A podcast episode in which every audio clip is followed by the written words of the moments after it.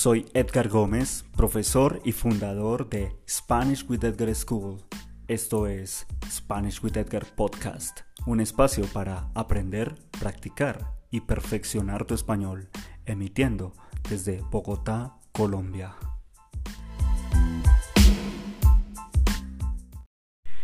Hola, hola, hola, ¿cómo estás? Bienvenido o bienvenida a un nuevo episodio de tu podcast Spanish with Edgar. Sé que ha pasado algún tiempo, algunos meses, pero bueno, estamos aquí en un nuevo episodio con todo el ánimo, con toda la energía y con toda la fuerza para continuar practicando y aprendiendo el español.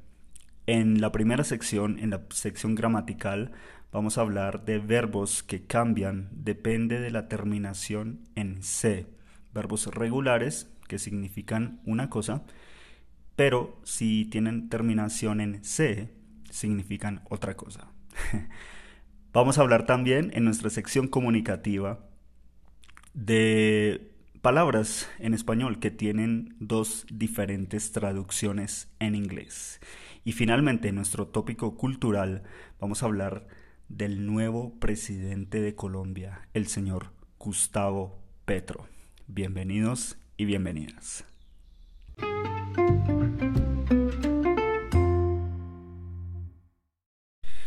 Bien, amigos y amigas, bienvenidos y bienvenidas a la primera sección de este episodio de podcast que es la sección gramatical.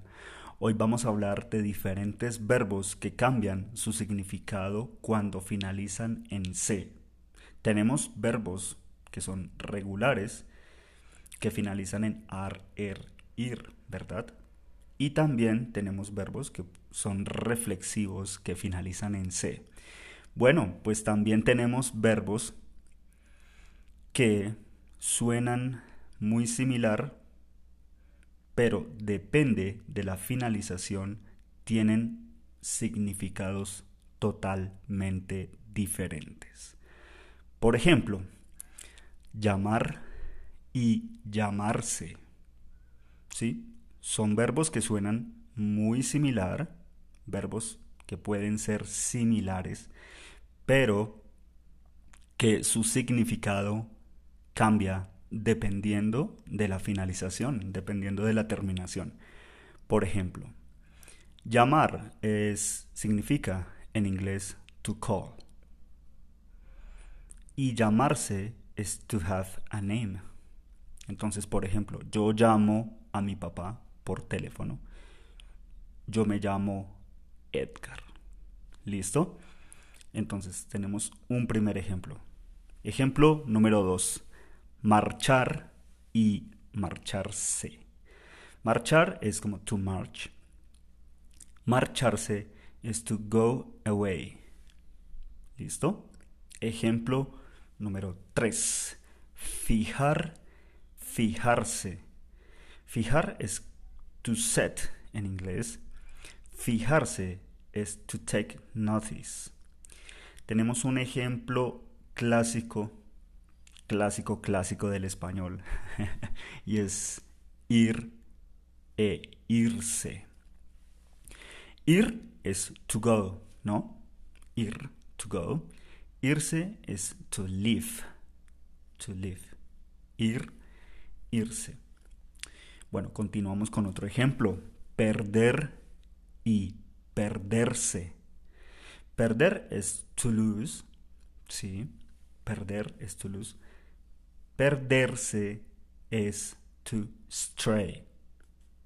¿Listo? Continuamos con otro ejemplo. Otro verbo es como ocupar y ocuparse.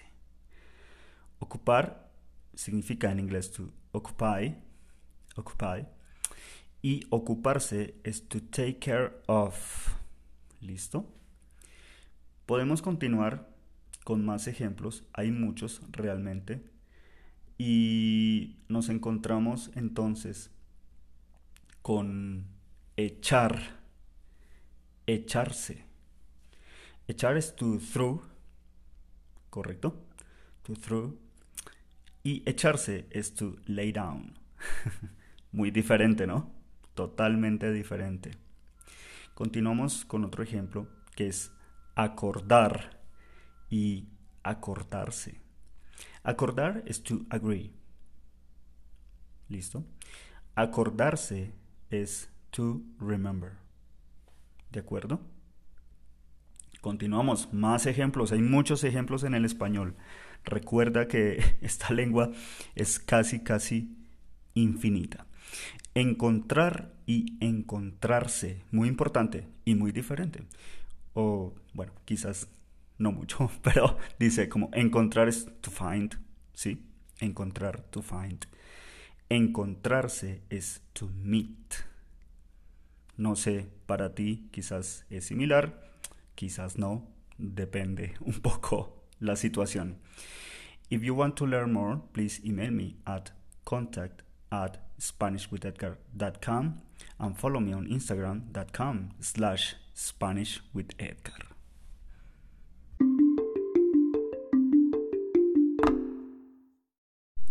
Amigos y amigas, bienvenidos y bienvenidas a la segunda sección, la sección comunicativa de tu podcast Spanish with Edgar.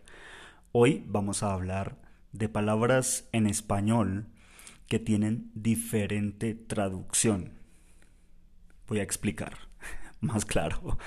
Eh, nosotros tenemos palabras en español que tienen diferente significado, por ejemplo, en inglés. Vamos a hacer este ejercicio hoy en inglés. ¿Por qué? El inglés es una lengua franca. Una lengua franca significa que es un punto de conexión para entender el español. ¿Sí? Por ejemplo, si tú eres alemán, tú hablas alemán, pero tú sabes inglés. Vamos a usar entonces el inglés como punto de conexión para la traducción, ¿de acuerdo? ¿Listo? Bueno, por ejemplo, nosotros tenemos una palabra en español. Puede ser, por ejemplo, tarde, tarde. Y tarde significa en inglés late and afternoon. Por ejemplo, late. Por ejemplo, no me gusta llegar tarde a una clase. ¿Sí? No me gusta porque mis estudiantes son muy, muy puntuales con el tiempo, son muy exigentes. Entonces, claro, a mí no me gusta llegar tarde a una clase de español. Pero también significa afternoon, por ejemplo, yo puedo preguntarte, ¿tienes planes para esta tarde? ¿Sí? Do you have any plans for this afternoon? Entonces, depende un poco el contexto o la situación o el escenario para usar estas palabras. Vamos a continuar con otro ejemplo y es cura. Cura. Cura significa en inglés cure and priest dos significados. Otro que me gusta muchísimo, fiesta, fiesta. Fiesta, como tú sabes, una palabra muy común en español en Latinoamérica y principalmente en Colombia. Fiesta significa party o party. Pero también fiesta significa holiday. Por ejemplo, el lunes pasado fue fiesta. ¿Sí? ¿Listo? ¿Claro? Bueno, vamos a continuar. Otro, otra palabra, caña. Caña. Caña es cane and fishing rod. Pero también en España, bueno, no en Colombia, pero es una palabra muy común en España. Una caña es una cerveza, beer es importante, ¿no? Entonces, eh, en España, por ejemplo, caña tiene tres significados. Vamos a continuar. Tiempo. Tiempo, palabra muy común, muy importante en español. Tiempo significa en inglés time and weather. Depende. ¿Listo? Continuamos. Otro ejemplo. Tierra. Tierra.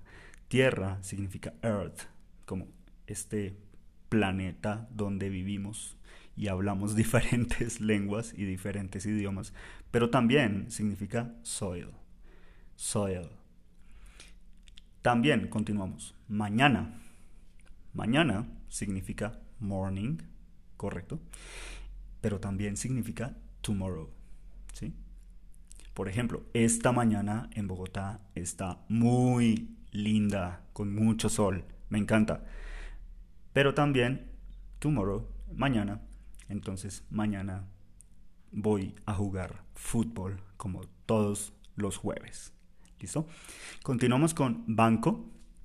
Banco es bank and bench.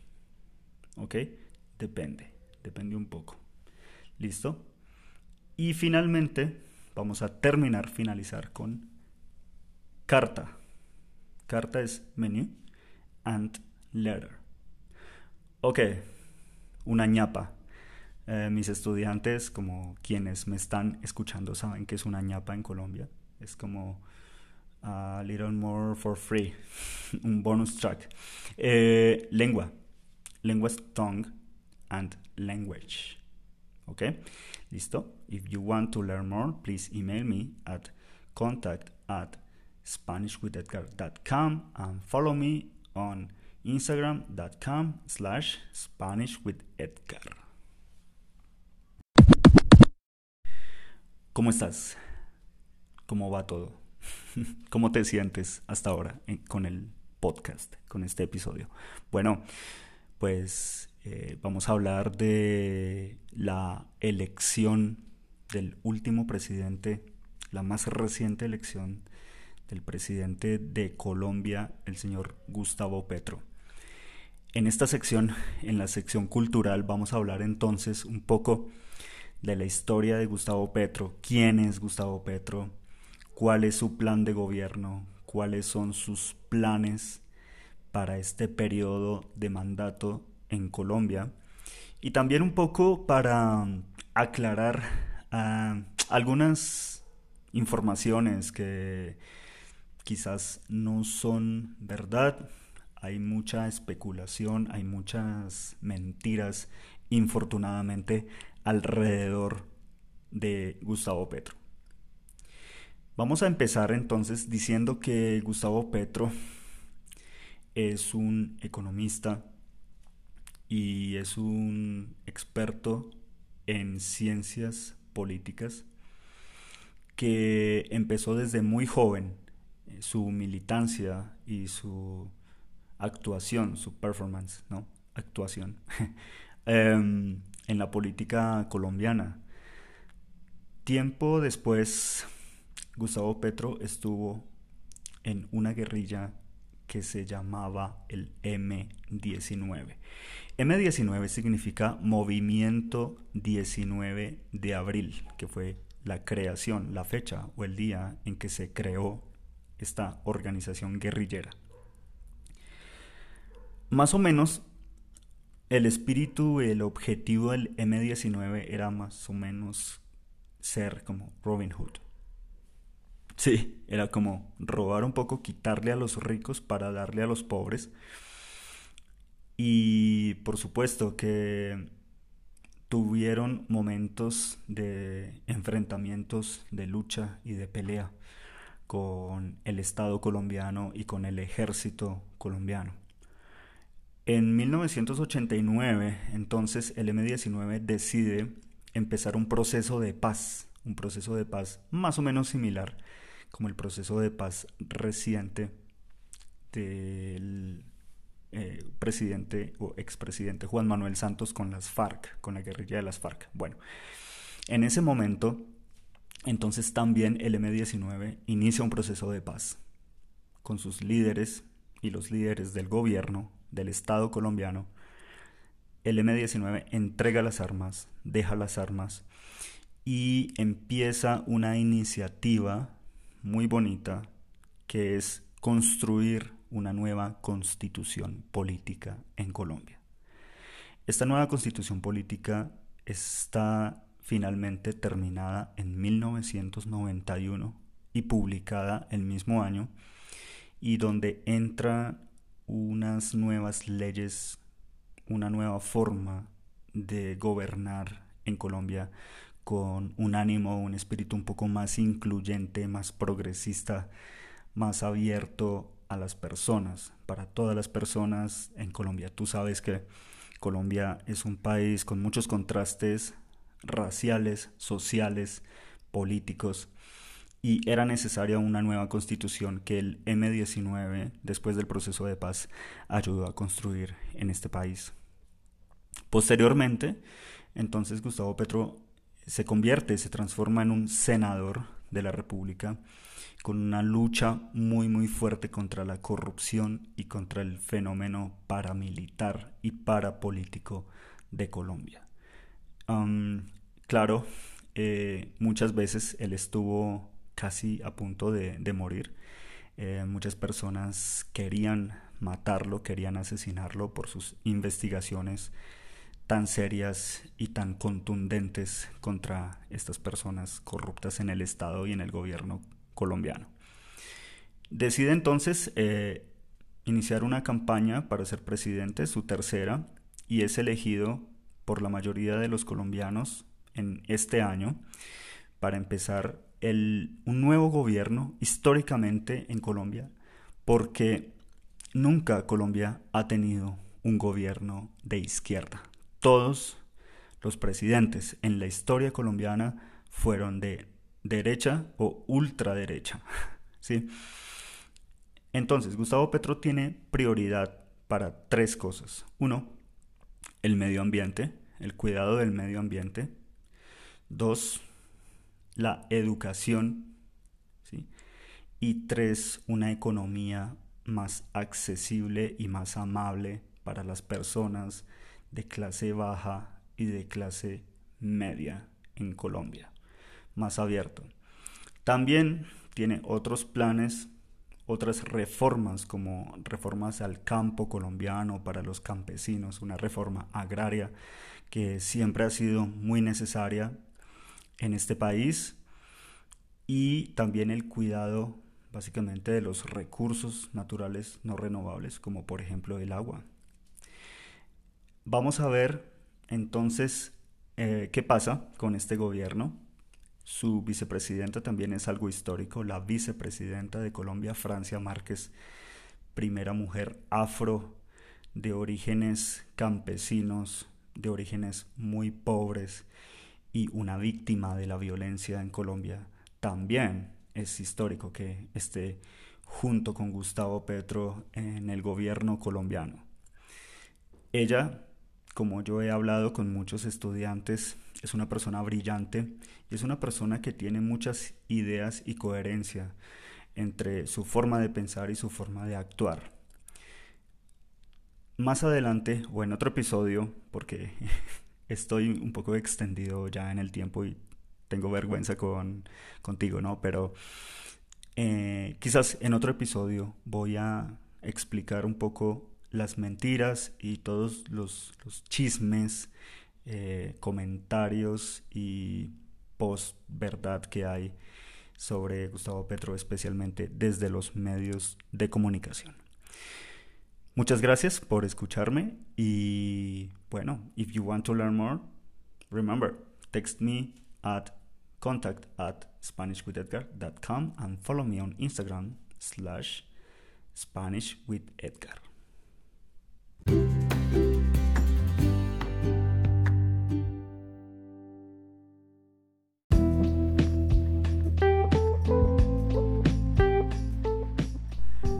Muchas gracias por aprender conmigo. Esto es Spanish with Edgar podcast. If you want to learn more, please email me at contact at SpanishWithEdgar.com and follow me on Instagram.com slash SpanishWithEdgar.